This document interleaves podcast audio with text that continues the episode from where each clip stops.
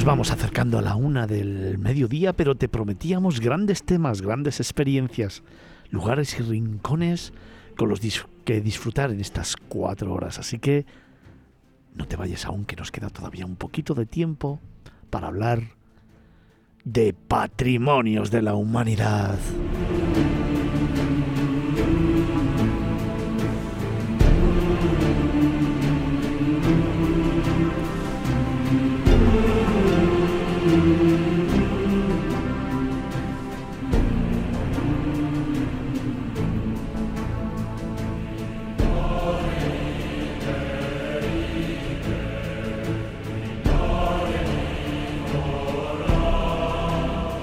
Hoy te descubrimos un nuevo patrimonio UNESCO desde 1985. Hoy nos acercamos a la ciudad vieja y al acueducto de Segovia.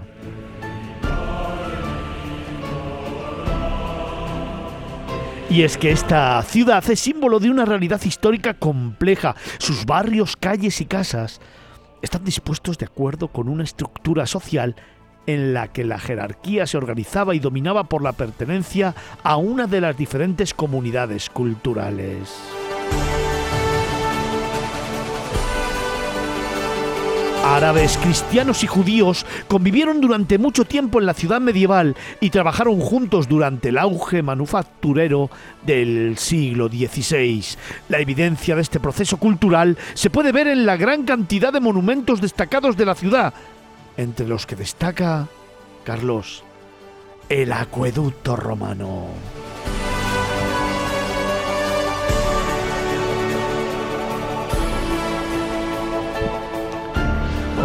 Es el símbolo de la ciudad, eso es indiscutible, pero yo quería destacar con esta primera parte del reportaje que, Segovia es mucho más que su acueducto, ¿no? Es, al igual que otras ciudades eh, como Toledo, ¿no? en la cual pues también se aprecia muchísimo pues esa convivencia de las diferentes culturas que han conformado y formado España, ¿no? lo que somos hoy en día.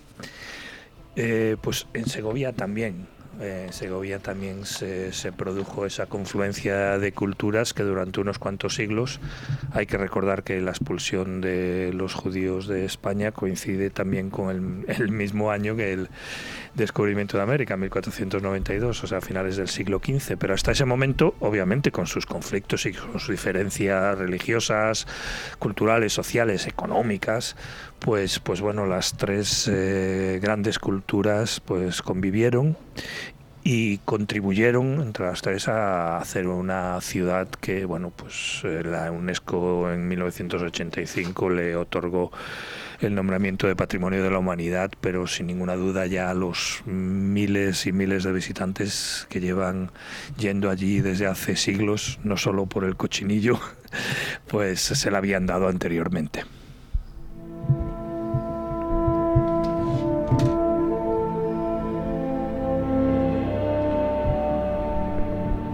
Otros importantes monumentos son el Alcázar, iniciado alrededor del siglo XI, varias iglesias románicas, palacios nobiliarios de los siglos XV y XVI, la catedral gótica del siglo XVI, la última que se construyó en España en este estilo, y la Casa de la Moneda de Segovia, el edificio más industrial y más antiguo que aún existe en España.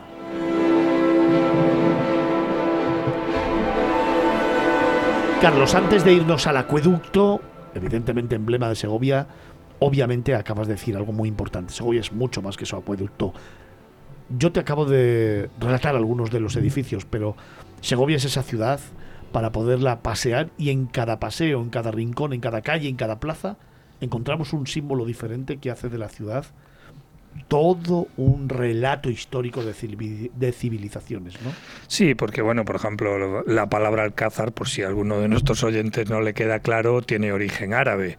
Entonces, aunque evidentemente lo que vemos ahora cuando visitamos el Alcázar de Segovia, bueno, pues es ya de todas las reconstrucciones que se, que se han hecho a, posteriori con los siglos, pero el origen del siglo XI pues, pues es de origen árabe, ¿no? Entonces, eh, luego también se puede observar de una manera muy clara pues eh, ese cambio de lo que es la, la, arquitectura románica en la construcción de templos, de iglesias, ¿no? de piedra, bajas, oscuras. ¿Por qué? Porque las técnicas constructivas del momento no permitían hacer ni grandes ventanales ni grandes alturas, pero empezaron los góticos, en este caso no es una tribu urbana, pero empezaron los góticos a decir, no, no, no, las catedrales tienen que crecer hacia el cielo y, y, ahora podemos hacerlo gracias pues, a importantes innovaciones arquitectónicas como los arbotantes, como pues, eh, el soporte de muros desde el exterior. Y entonces fue cuando empezaron a crecer hacia arriba y empezaron a poder poner esas vidrieras espectaculares que, que llenaban de luz las catedrales y servían también para impresionar más a los fieles y que se sintieran obviamente más, más cerca de Dios, ¿no? Entonces en Segovia se puede apreciar, pues eso, ese, esa traslación desde el estilo románico hasta, hasta el gótico, porque la catedral de, de, Segovia, de Segovia fue la última gótica que se construyó en, en España.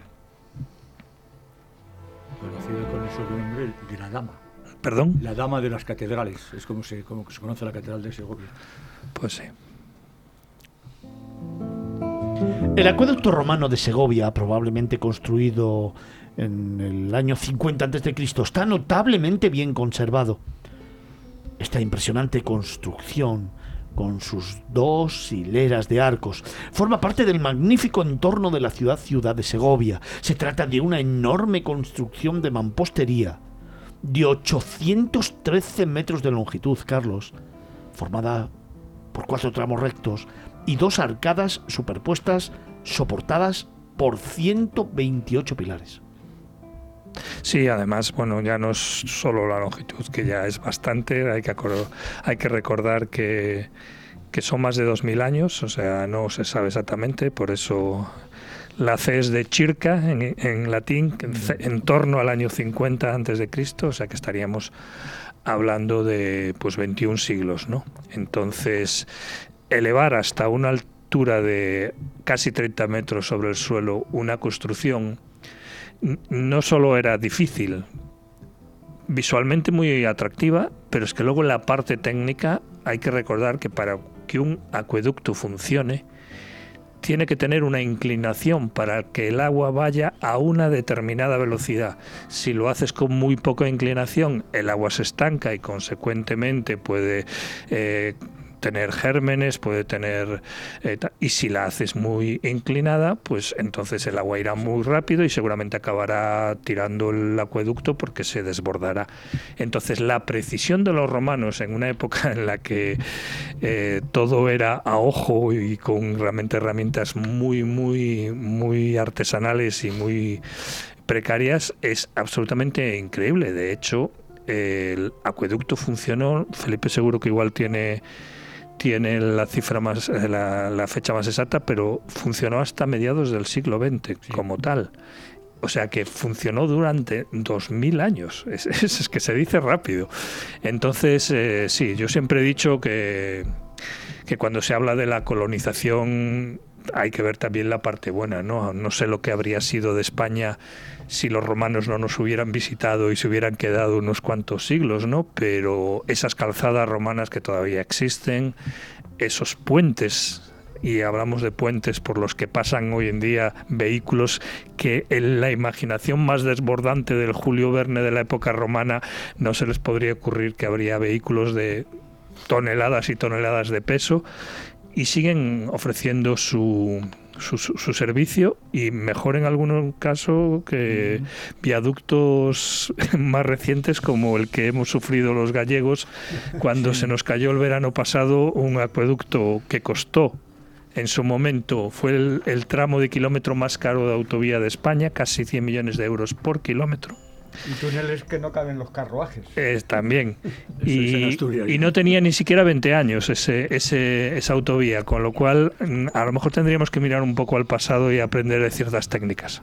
Actualmente, actualmente se sigue estudiando técnicas de construcción de la época de los romanos en, arquitectura de Vitruvio, que es un arquitecto hispano-romano, y se sigue estudiando sus técnicas. Tú fíjate, y estamos a miles de años, por así decirlo, después de... Es que, por ejemplo, la acústica que se conseguía en los teatros romanos, estamos hablando de, teatros muchas veces de, de 15.000, 20.000 espectadores y al aire libre, no es lo mismo la acústica en un sitio cerrado que en un sitio abierto. Como obra pública, sin duda, tienen un gran mérito.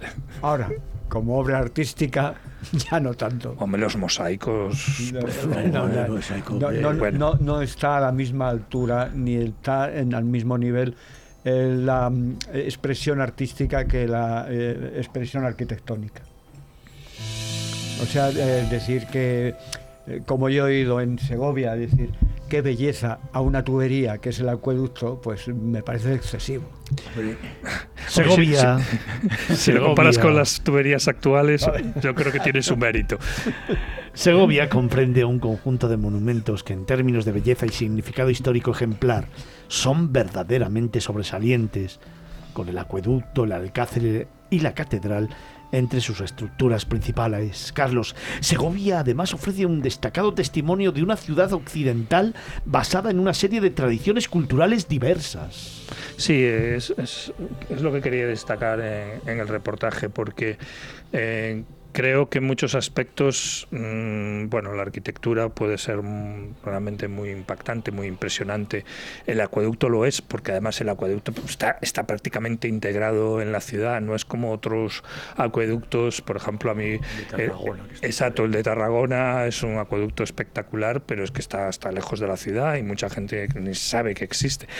En Segovia es imposible, está claro, ir a visitar la ciudad y no toparse tropezarse con, con, el acueducto, ¿no? Además que realmente yo creo que es un ejemplo de conservación. Hace poco incluso repusieron una hornacina que estaba colgada en las alturas. Y que tiene una leyenda que un día contaremos. Pues oye, mira, yo creo que tenemos tiempo, la puedes contar si la tienes fresca. Yo eh, recuerdo la noticia de que la habían retirado para su restauración y que fue un evento popular, que muchísima gente de la ciudad se acercó cuando la, repusieron en su sitio, a pesar de que era nada, una figurita pequeña que estaba ahí a veintitantos metros de altura, o sea que podía pasar perfectamente desapercibida. Pero está claro que los segovianos sienten el acueducto como propio y saben que es un pedazo de historia que probablemente, pues eso, cuando hayan pasado muchas cosas y se hayan caído muchos edificios y puentes modernos,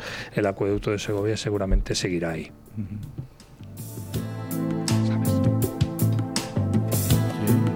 Eso os cuento. Cuenta, cuenta. Es lo que es una virgen pequeñita, colocada allí. Y lo que pasa es que eh, voy a contar una leyenda y la leyenda eh, va a ir en contra de la construcción de los romanos, va a ir a favor de, Picasso. Muy bien, esa, eh, es la, la leyenda cuenta que en, una época antigua, todavía no existía el acueducto, en una época prácticamente casi prerromana, eh, había una chica que tenía que ir todos los días con un cántaro al río a coger agua para llevarle a sus señores. Y entonces eh, iba siempre, entre comillas, digamos, cabreada por el tema, porque el peso del agua, el peso del cántaro, entonces era una paliza para ella, iba protestando. Entonces un día por el camino se, se le apareció el demonio. Y entonces le dijo, si me entregas tu alma, yo te construyo un sistema para que el agua no tengas que recorrer tantos metros, perdón, un segundo, tantos metros para llevar el agua a tus señores. Entonces ya dijo, te entrego mi alma con tal de no tener que machacarme todos los días. Y entonces el demonio le dijo, vale, yo, yo, te, la, te, lo, te, lo, construyo. Y además te la voy a construir, voy a construir una tubería, como dice, dice Picasso, te lo voy a, te lo voy a hacer, te lo voy a hacer en, un, en un día. Le dijo, ya, pero tienes que hacer muy rápido. Te lo hago en una noche. Total, que se creía la chica, eh, cuando ya se fue a casa, pues empezó a darle, eh, a, darse cuenta de lo que había dicho, que le iba a entregar el alma al demonio. Entonces se arrepintió y fue a una iglesia a, confesarse de lo que había, lo que había hecho, ¿no? Y el, pero el demonio siguió, siguió construyendo. Pero entonces, a ella confesarse en la iglesia, pues el cielo, de alguna manera, la Virgen, se apiadó de ella. Y entonces lo que hizo fue que el demonio le fue retrasando un poco la obra y el demonio llegó a construirlo entero, menos un trozo, una piedra le faltó por poner, al amanecer. Y cuando amanecía tenía que retirarse porque había prometido hacer una noche, se tuvo que marchar protestando, no se llevó el alma de la chica y quedó ese hueco. Y ahí se ha puesto una hornacina que es una imagen de la Virgen. Bonita leyenda.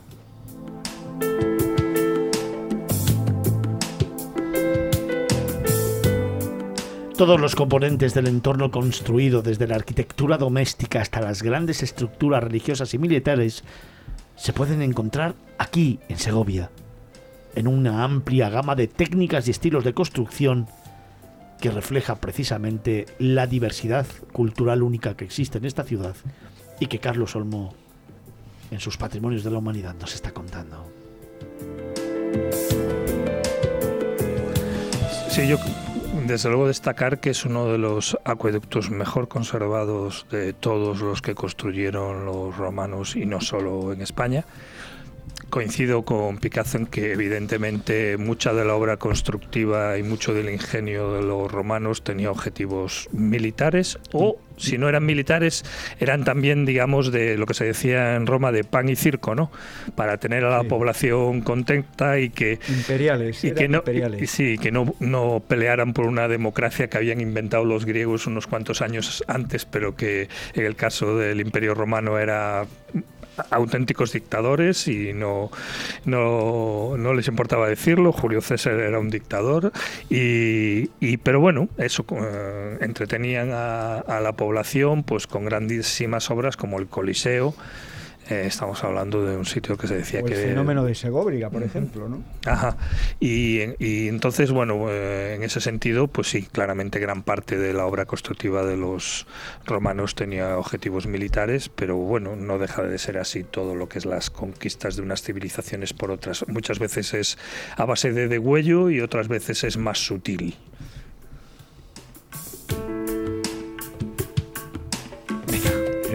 Quiero meter dos, dos eh, no son chascarrillos, aportaciones, dos aportaciones, dos aportaciones, dos aportaciones rápidas. Una es... Dos muletillas. Dos muletillas, efectivamente. Una es eh, el, Alcázar de Toledo, el Alcázar de Segovia eh, ha servido de eh, imagen para el famoso, el famoso castillo que aparece en Disney la película de Disney que aparece al principio o eso. Debe haber como 15 castillos que se abrogan sí, esa. Sí, sí, sí, pero en caso de Segovia. Vale, vale. Parece, parece que sí. Parece, no, no, puede, se, ser, vamos, ¿eh? puede ser que Disney se, estuvo. Se arroja. Y, y, y, el segundo es que eh, en la calle principal existe uno de las personas que para mí es un héroe, un, un héroe eh, en la historia de España, que es un comunero, que es Bravo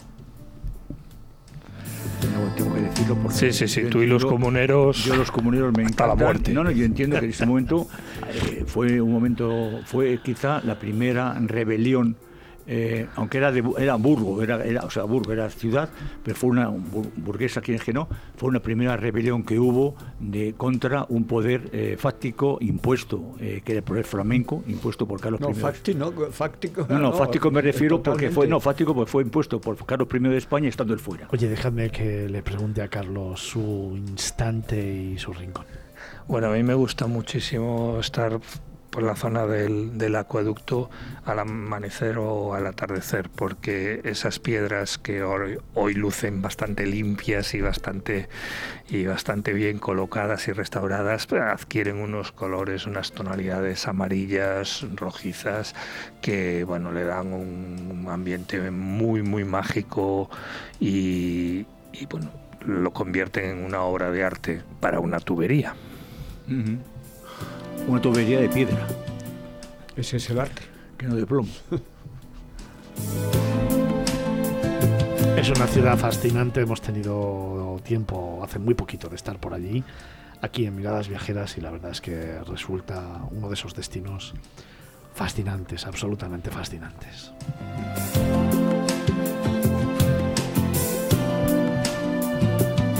Pero fíjate, tiene que ser un destino de esos en los que no vale ir y va, vamos a pasar el día. Yo creo que es uno de esos destinos donde hay que ir poco a poco, ¿no? A, a descubrirlo y sí, sí, ir sí, despacio, ¿no? Yo, yo, diría, hay que dormir en, en, Segovia porque si no te gusta madrugar, pues quédate hasta la puesta de sol, quédate hasta tarde. Abrígate porque es una ciudad que Sí, sí, yo he salido de Madrid primavera, como me gusta ir a mí sin chaqueta ni nada, y llegar a Segovia y pelarme de frío. O sea, es una ciudad que incluso en primavera Oye, y alojarte en el parador y Bueno, desde bueno, allí mirar yo- todo lo que es la ciudad, increíble, ¿eh? Y, y está, y está la iglesia de la, la iglesia de Santa Cruz, que es templaria. Sí, sí, sí, es que, es que Segovia Historia, rezuma sí. historia, por todos en los cada piedra. Sí, es verdad, es En cada Y en piedra. cada barrio, ¿eh? También. Sí, sí, sí, sí, en cada piedra, no, no del acueducto, en cada piedra de, la ciudad. Entonces es por eso por lo que yo he querido destacar que no basta con ir allí, eso, ver el acueducto, pasear un poco por la zona y luego comerte un cochinillo. No, No, no, no, hay que patearte en la ciudad, eso, ir viendo, pues, eso, si te gusta el arte religioso, una iglesia románica, o luego la catedral gótica. Los conventos, que hay un montón de ellos que además te hacen dulces, son conventos Sí. de clausura, que yendo hacia la Plaza Mayor te encuentras un- varios a mano izquierda. Bueno, hay, diversidad. Y, el, y un museo de la Inquisición. también. También a la izquierda de la, de la calle mayor, principal. Patrimonios de la humanidad, la ciudad vieja y el acueducto de Segovia, en la firma de Carlos Olmo. Patrimonio UNESCO desde 1985. Carlos, muchísimas gracias. A vosotros. Mira que te hemos echado de menos hoy en todo el programa. ¿eh? Bueno, bueno, pero me ha costado, pero he llegado. No, me ha habido cojito, pero has llegado bien.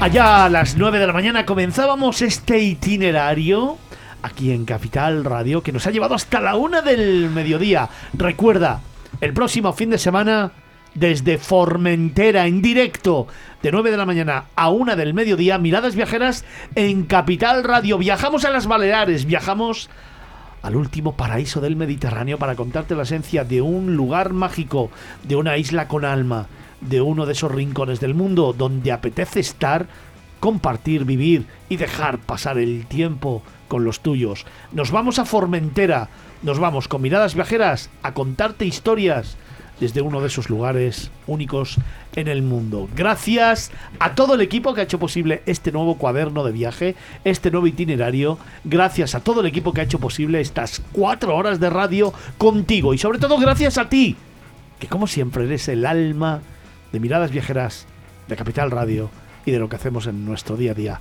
Nos escuchamos el próximo fin de semana.